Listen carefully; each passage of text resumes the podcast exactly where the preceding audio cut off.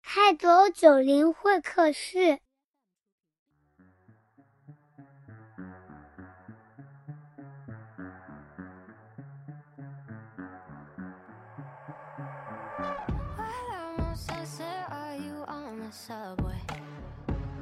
Hello，大家好，欢迎收听本期的嗨卓九零会客室，我是正在努力调整为科研状态的波波。Hello，大家好，我是正在学习如何科学种树的刘成功。九月作为国内的开学季就要告一段落了。度过了一个月的校园生活，大家或多或少都找到了自我发展的小方向。与此同时，我们也有一些在海外留学的同学们，也相继开始了新学期的学习生活。相对于国内这样我们本就熟悉的生活环境，海外求学在生活和学习上需要更多的时间去适应和准备。本期呢，我们就邀请到了曾经在海外就读以及正在海外就读的两位同学，来分享海外求学从申请到入学的经验。大家好，我叫尹小萌，现在是在中国科学院地理科学与资源研究所读博士，然后我的研究方向是气候变化对作物产量的影响以及不确定性的评估。我是二零二一年的八月出国的，前往的是德国赫姆霍兹环境研究中心，在那边待了一年，现在是是今年的八月份回到国内的。嗯，我是南科大和利兹大学联合培养的博士生，我叫王红，研究兴趣是气候变化对河流和生物多样性的影响。嗯，我是去年九月出国，现在在利兹进入了第二年的学习，预计明年一月回国。欢迎两位做客 Hydro 九零会客室。我们在会客室的第一期中聊到了不同年级的硕博生正在做的事情。当时我们邀请的同学都是在国内读书的。那么我还蛮好奇，两位当时在选择出国留学的契机是什么样的？现在目前这个阶段正在做一些什么样的事情呢？嗯，好的，那我先说一下吧。我是申请的时候是在我博二的第二年，因为刚好是那个时候手里的。也完成了一个一个研究课题，刚好是九月份的时候刚开学那一阵儿，国科大有一个国际合作交流项目的一个申请，我是跟我的导师郎老师讨论了一下，导师也是同意，刚好国外有一个合作的导师是在德国，然后这样的一个契机下申请的第二年，也就是二零二一年的出国项目，在那边的话就是。跟老师的合作是加强了跟国外导师的一个合作，刚好是有这么一个机会。同时呢，我也是想借助这么一个有利的机会，是多出去走一走，见识一下国外的生活环境以及科研的一些学术氛围。嗯，我是这样的一个情景下 出去的。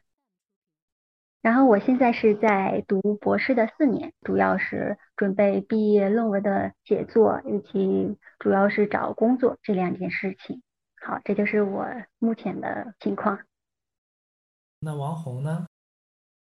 呃，目前正在做我选题的第一部分内容。我当时选择出国，更多的是受到我本科课题组师兄师姐的影响，因为他们几乎都有海外的博士或者留学的背景，他们也都非常的强烈建议我出去看看。刚好在大三快要结束的那段时间，我也和导师沟通了一下。我的导师刚好有和利兹的联合培养项目，我就向他提出了我的这样一个想法，也得到了我老师的大力支持。我有一个问题，就是比如师姐她是在国内读了一年，然后又在国外待了一段时间，这两部分这种研究内容上面会有一些。区别吗？还是在一个大的，就是在你的一个博士的课题的这个整体的框架下分成了两部分？还是你在国内做了一部分，然后去国外接着做的？嗯，我当时是在国内做的是我国内导师的项目，就是关于气候变化对农业产量的一个影响。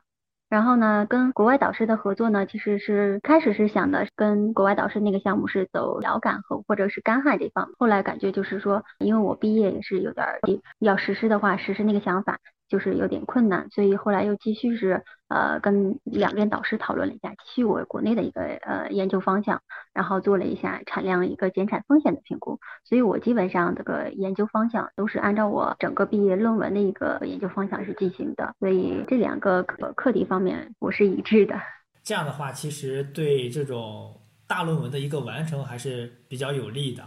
对对。那王红呢？你是分开的还是是一个整体的呢？我的博士的整个研究方向都是在我来利兹大学以后的这最初的两三个月定下来的。这个方向也是通过自己的一个文献阅读，以及结合导师的一个研究背景，然后综合定下来的，需要征得国内外导师的同意。算是一个课题两边指导。嗯，是的。走学校的项目的话，联培是怎样的一个申请流程？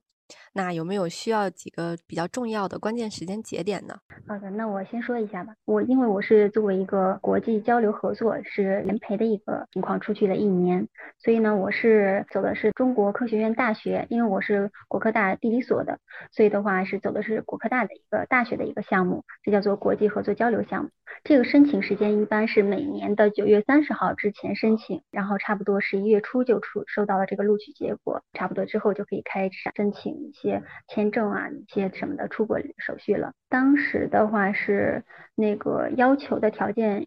国因为国科大的话要求条件的话，基本上是你有语言证明，还有外方的邀请信，还有一些呃要如果你有文章的话，最好是发那个把你发表的文章提供一下。出去联培的一个时间，如果你要准备三年毕业的话，应该是第一年博士的第一年或者第二年申请，因为这个申请下来结果很快，所以我觉得第一年或者第二年申请，然后博士的第二年出去，这么一年回来，刚好能赶上那三年的毕业期限。我是感觉是这样合理的啊，好，谢谢小萌师姐。那王红呢？王红要不要先介绍一下你们南科大的这个项目吧？好，南方科技大学的联合培养项目都是在官网上进行公开的，大家可以直接进入官网，然后看到就是应该有国国际合作交流的那个模块，所有的名额、还有申请的截止时间和材料、导师的联系方式都是公开的。所有的学校的学生，本科生或者是研究生都能进行申请，只要你能满足相应的申请条件。哦，我有一个疑问是，就这种项目，你拿的学位是哪一边的呢？嗯，南科大的这个联合培养项目，它的学位都是拿的海外学校的博士生学位。嗯，实际上它是不占南科南方科技大学博士生培养名额的。南科大的毕业要求，嗯。没有很大的关系，但是其实应该毕业上面的嗯条件都是差不多的，就相当于南科大给你提供了一个申请海外学校的一个平台。对，然后你要保证自己在南科大能学习相应的时间。那王红觉得是是通过学校的一个平台去申请，拿到出国呃联培的这个机会会更多一点呢？呃，我个人感觉南方科技大学的联合培养项目，它是比较倾向于本校的本科生的，或者是研究生，因为就是导师对自己的学生了解会更多一些，我们和导师之间的沟通也会嗯相应的更早一些，所以我们对于这个名额的有还是没有是了解的，会比外校的学生要更多一些。所以感觉是这种申请学校内部的联合培养的项目。可能更需要注意一下，就比如说经常登这个学校的内部的网站来看一下有没有这种通知啊之类的。可能它的时间节点并没有那么统一。比如刚刚师姐说的这个国科大的，它是九月三十号之前，九月三十号之前申请。但是刚聊到这个南方科大的，呃，通知就是在年底。嗯，对，是十一月初。嗯，其实他每年申请的时间节点应该，嗯，都不会变化太大。主要的是需要自己提前至少半年吧，嗯，就是去和嗯看到的官网上的导师建建立一个联系。可以说很大程度上都是取决于嗯老师对你的认可度。嗯，如果南科大的导师对你的认可度很高，有非常大的概率是能拿到这个。啊，那我还有一个问题，就是因为我们想要出去联培嘛，第一步肯定是需要有一个国外的导师。那两位是怎么当时是怎么联系到自己在国外的导师呢？在就是南南方科技大学的联合培养项目上，它嗯公示的内容是有包括你国内的导指导导师是和是谁，以及国外的指导导师是谁，至少就是你国外的大导是已经确定了的。当然，你也可以，嗯，主动的去联系南方科技大学的老师，询问他是否能建立你倾向的国海外老师的一个联系。我选的是第一种，嗯，有一个长期的合作，所以我是直接向我的导师提出了申请，然后我的导师在帮助我呃联系呃利兹的导师，然后是这样建立联系的。当然，你也申请你倾倾向的海外导师，然后再和你国内的导师嗯进行一个沟通，问他是否能有这样的一个新的联合培养的名额。对，嗯，我这边的话，当时也是，呃，因为我有这个想法之后，我是先跟我国内的导师沟通的，然后国内导师会提一些意见，提一些建议，就是让根据他之前就是跟国际合作的一个经验，然后可以让我去选择一个我想去的一个方向或者地方，是这样的。接下来就是按照我自己的意愿去走，因为还是说先主动跟老师去联系，老师可能会有一些好的建议或者说是想法。好，那如果我们去联培的话，是否有这种规定才能算我们已经完成了这个联培？还有就是，如果联培了之后，我们能得到怎样的证明呢？我走的是国科大的项目，我这边的话没有要求是你要产出一篇论文，但是一般是都能在国外产出一篇论文或者是几篇论文的一个成果。然后这个呃这个证明的话，联培的证明现在应该据我了解是没有这些联培的证明，因为。嗯，从什么时候开始，国家应该是取消这个出国的这一个证明了，好像，所以应该是现在是没有这么一个证明的。对我来说的话，就是因为我是直接升四年制的一个联合培养的博士生，最终就是毕业后拿到了利兹大学的毕业证。嗯，毕业要求是有两种，一种是你通过三篇论文的形式，呃，也就是一篇健康。一篇送审，最后一篇是初稿，或者是你走博士毕业大论文的形式。如果你是要进行联合培养申请的话，要注意呃联合培养申请的时间节点，呃，因为南科大的申请时间节点都是要晚于推免以及自己申请海外博士的截止时间的，所以你在决定要进行联合培养的时候，一定要和导师沟通好。确保你能拿到这个名额，不然的话就会有比较大的风险。嗯，对，这个还是非常关键的。这个时间节点错过了，或者是呃没能按原原来的计划进行，可能对于我们来说都是一个很大的损失。那我刚刚我们聊了很沉重的话题，下面我就感觉对于大家来说，对于我们还没有还只一直在国内读书的这种同学来说，最想了解的还是。就我在国外读书和我在国内读书是有什么样的差别？就比如说，呃，我在这种之前听说，就是在科研氛围或者是呃一些科研条件、科研氛围，还有一些生活中，比如说节假日啊之类的，这种差异还是蛮大的。两位能不能就从你们的这种经经历来说一下呢？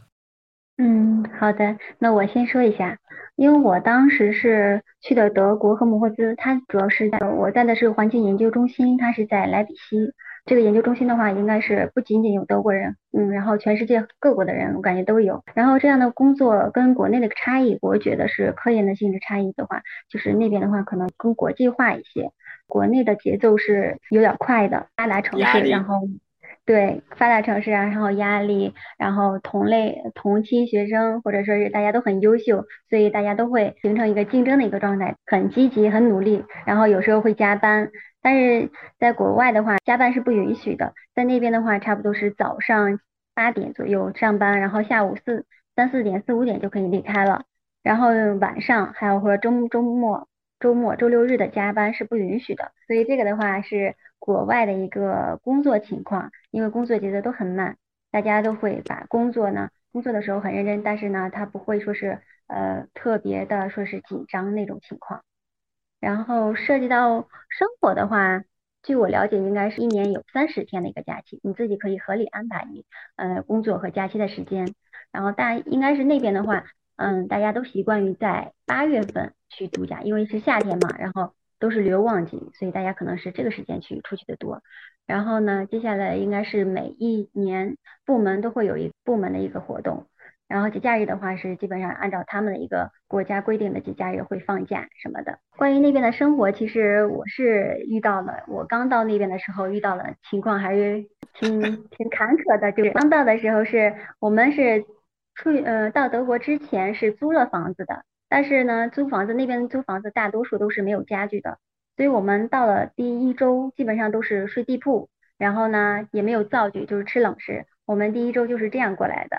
所以这也是不习惯的地方。跟之后的师弟师妹要去德国的话，一定要提前道具啊都准备好，要不然前一周特别难过。然后再一个不适应的，当然就是语言问题了。德国的话，就是说英语还是相当多的，说英语是可以的。但是呢，我的英语口语不是很好，所以这也是对我挑战挺大的一个事情。这就是我当时面临比较大的一个困境或者是难题吧。那王红呢？对我来说的话，我觉得，嗯，首先英国的博士生活，嗯，相对国内来说自由度是非常大的，可以周末去学习，然后周中出去玩。你在保证自己进度正常的情况下，可以自行放松。但是国内科研给我的感觉是九九六起，而且个人感觉这边工作和生活分的这一点和小萌师姐也是一致的。举个例子，我的大导比较忙。经常会傍晚给我回复邮件，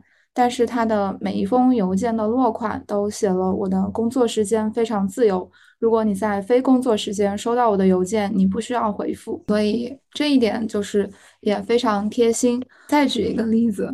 记得上一次我周三组会结束，我就出去 hiking 了，然后 hiking 到一半，国内的导师微信打电话过来让我进行口头汇报。因为如果是国内的话，在周中应该在早上九点到下午的时候都是应该在办公室坐班的。这一点来说，和国内和国外的区别还是比较大的。然后就是我个人感觉，英国的师生氛围都是亦师亦友的这种情况，就是和导师的距离不像上下级的这种关系。然后导师也会经常的去和和他的学生们去酒吧 meeting 一下，然后嗯聊一聊生活等等。然后老师都非常的 nice，然后经常会嗯鼓励学生。最后一点的话就是研究方向，呃，完全是按照自己的兴趣和导师的项目没有非常大的关系。当然，为了导师方便进行指导，你的研究内容还是需要和导师的研究背景相关的。在生活方面，我。嗯，和小萌师姐一样吧，就是刚来英国的时候，最大的不适应就是语言环境的变化。刚开始的时候，加上自己的科研方向一直都不确定，对于周围陌生的环境会非常的胆怯，不太敢主动的和外界交流或者是寻求帮助。但是其实你放平心态，过了两个月以后，你会发现。就是随着你周围的朋友越来越多，你和你导师之间的了解也越来越多，你自己的状态就会变得越来越好。对于这个生活上的一些差别的话，英国这边我感觉主要是我觉得 挺舒服的，就是 非常的惬意。对，但是我觉得这个不太好放进去。嗯，对。呃，我要聊这边的医疗吗？是不是有点跑题？可以啊，这医疗也是很重要的。或是不是都有那个医疗保险也会都包含着？对，英国它这边，对它这边说的是全民免费医疗嘛，就是你看病是不需要交钱的，嗯，但是你买药是需要交钱的，对，嗯。对，然后这边看病的话，就是肯肯定是没有国内方便的，就是国内出结果也非常快，国内呃做各种检查也是非常快的。但是像在英国这边的话，你要进行呃某一种检查，经常是要预约到嗯一个月以后。当然，你也可以选择比较昂贵的私立医院，然后他们的服务往往是很好的，而且也非常的高效。但是如果你要选择，就是公立医院进行检查的话，那么一般就是会拖挺久的。对，在国外感觉生病也是一个比较大的问题。我是感觉主要感觉就是自己一个人生病了，然后周围又没有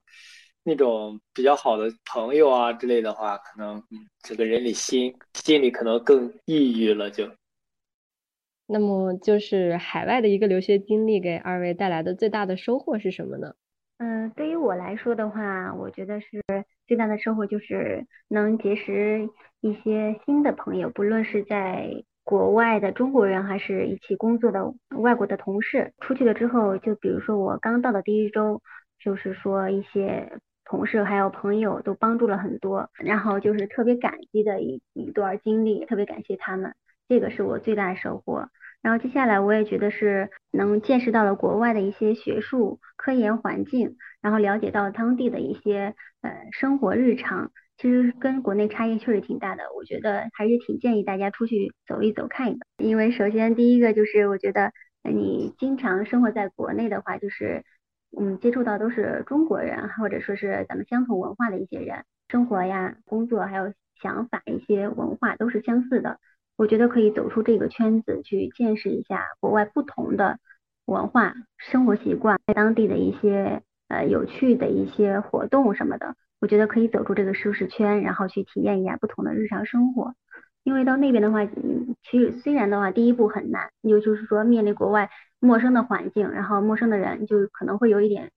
怵，有点害怕。但是我觉得走出这一步的话，你就会。感觉也没有那么难，都是需要勇气的嘛，跳出这一步就很很快乐。然后关于语言，就是难一点也没关系，因为你其实语言不太好，但是你到那边了之后，你基本的简单单词是懂的，那你就可以跟不要害怕，就是大胆的说出来，跟大家就是说单词一个一个蹦单词也是可以的，只要因为对方英语肯定很好啊，所以你不要把自己说错，因为对方基本上都能听懂。说一下这个案例，王红呢，你是感觉？这段经历，我个人觉得海外这段留学的经历，嗯，让我变得更加独立和自信吧，更加关注自己内心世界的一个成长。因为在国内本科的时候，其实更多的注意力是放在自己的学业成绩、一些科研成果上面。然后来了英国以后，我发现这边的人他们都会更加注重生活和。工作的一个平衡，在这边以后我会更加关注自己内心的一个心理健康吧。慢慢的就是内心的认可度会越来越高，因为嗯，首先是这边的生活的确是对于刚进入一个陌生的环境的人来说是有很大的挑战的。但是当你就是克服了这些困难以后，你会发现自己会收获到很高的一个情绪价值。然后你会变得越来越主动，会越来越向你内心中期待的那个自己靠近，更加的独立，能自己处理好很多事情。所以我也是强烈的建议大家去经历一些不同的事情。对我感觉，这种在一个陌生环境当中，可能会想更多关于自己的一些事情，这种内自己内心的成长还是，嗯，非常可贵的。嗯，对我个人是觉得。国内的环境就是因为压力比较大吧，可能更多的在意的是呃别人的目光。然后，但是如果你嗯在海外待的时间足够长的话，你会发现你会更关注于自己想要什么，一个内心的一个状态，而不是更加的去在意实际的一个成果。希望大家都能接纳自己，对。哇，感觉我们今天的主题一下就升华了。像我这一类的，就是联培的学生来说，其实焦虑是应该有的，因为要面临国内的毕业，国内的要求的话是要满足的，所以在即使在国外交流的这一年，还是要按照国内的毕业要求来的。所以这一年的话，其实我们也挺为难的，因为面临的是国外自由的 科研环境，但是又面临的是国内的毕业要求，就。挺挺挺容易焦虑的，所以这一点的话，就是我到我建议大家出国之后呢，也要给自己时不时的呃加个紧，然后在享受自由的科研环境中，也不要忘了要回来国内这么一个情况。他们的话就是感觉是轻松的，感觉他们不会特别焦虑。焦虑你说没有焦虑是肯定是有焦虑的，但不会像国内就是像咱们国内的焦虑这么大。他们也会就是说遇到。坎儿就遇到一个坎，寻求交流平台就是很快，呃，就是总之来说就是不会像国内这么焦虑，但是他们的焦虑也是存在，因为他们的工作和生活是分开的，所以他工作时间就这么长，一般不会加班，所以他要满要完成一些任务的话，还是有点焦虑的。嗯，这是我了解到的情况。我这边嗯了解到的情况，举一个比较特别的例子吧，就是我这边有一个师兄，他是已经在博士生四年级了，但是他目前一篇文章都没有发出来，因为目标是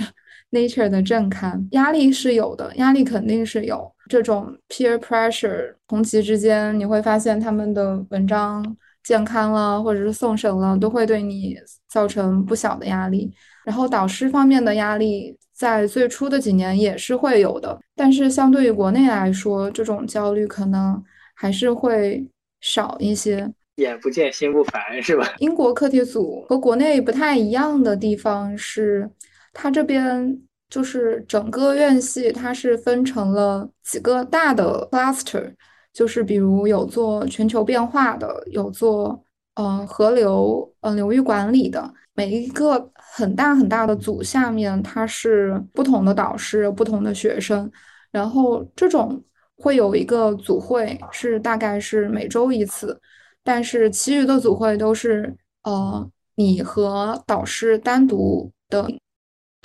然后是不会存在就是一个导师他所有的学生一起呃有一个 meeting，就是这边的组会形式都是。你和你的导师单独进行一个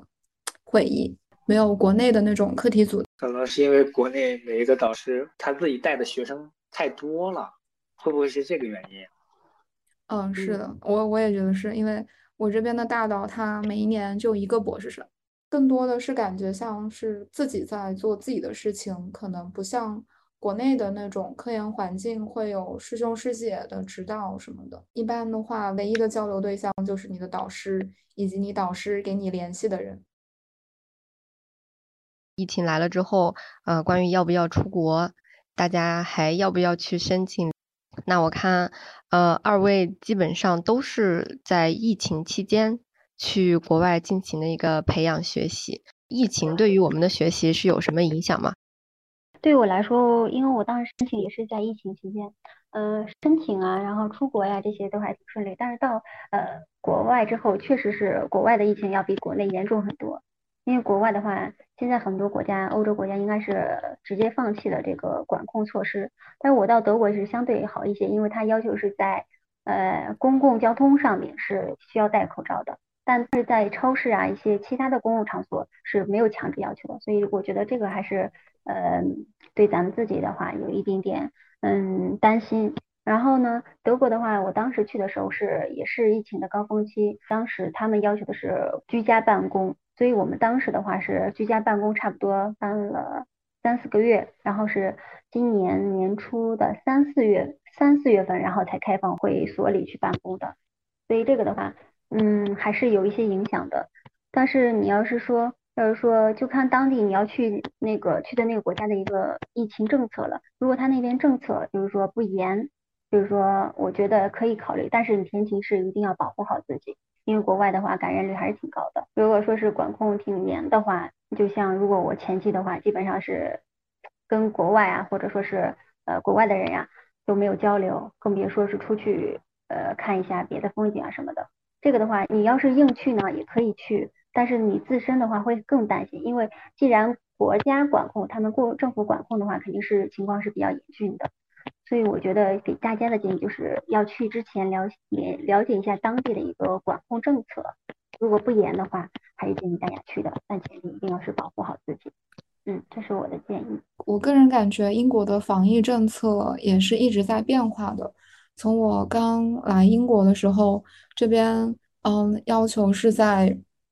密闭空间还是需要戴口罩的，呃，以至于就是研究生他们上课的时候，呃，老师啊或者是学生都是要统一，嗯，佩戴口罩。就是也有出过一档子事，就是说留学生回国天价机票，特别是欧洲这边，呃，因为国内的风控会比较严重，导致很多留学生回国比较难，然后出现了嗯非常。离谱的机票七八万甚至都有，但是后续的话，随着就是国内的疫情防控会没有之前那个那么严了，所以就对回国就是也没有那么难，所以大家我个人感觉就是大家可以呃稍放心的出国，对，然后不要不要担心嗯回国的问题了吧？应该疫情我希望就是呃国内和国外都会慢慢的慢慢的会去平稳，嗯。今天时间也差不多了，呃，最后二位有没有想给这个要去海外留学的同学们一个最重要的建议呢？最重要的建议，我觉得应该是，呃，提前，呃，离开前，就是出发去国之前的一个月，多练习一下自己的口语，因为。就像我的经历来说的话，口语还是相当重要的，因为你毕竟就是要跟国外的导师和同事去交流，然后这也是跟你的研究是非常相关的，所以我觉得是一定要加强练习自己的口语，然后呢，不要害怕去说，就是大胆去说，就是即使你说的不好，或者说是哪个单词说出来也没关系，因为对方的口语可能可能会很好，所以这个不要担心。呃，这是我最大的建议。然后第二个的话，我也建议大家到了国外之后，当然要出多出去走一走，见识一下不同的，呃，不同国家的一些，呃，生活习惯呀，或者说是呃建筑呀一些风景。嗯，这是我的两个建议。我也非常认可小萌师姐的两个建议。然后补充一点的话，就是，嗯，大家刚进入海外学习的时候，心态一定要放平，不要太焦虑。呃，如果你发现就是你导师嗯的表达让你不太理解，一定要就是主动的向问老师，让他复述几遍，或者是你把老师的意思再复述一遍，问他是不是这个意思。嗯，这边的老师就是非常的 nice，他们会非常乐意的去呃让你理解他们对你的要求，或者是让你弄明白你到底要做什么，所以不要害怕去表达自己。好的，感谢二位给我们的建议，也非常感谢二位能够在今天来到我们的 Hydro 九零会客室做客。那也希望所有即将出国或者正在留学的各位朋友们，注意身体，注意安全，同时呢，也能取得自己想要的一个科研成果。以上呢就是本期的 Hydro 九零会客室全部内容。感谢大家的收听，我们下期再见，拜拜，拜拜，拜拜，拜拜。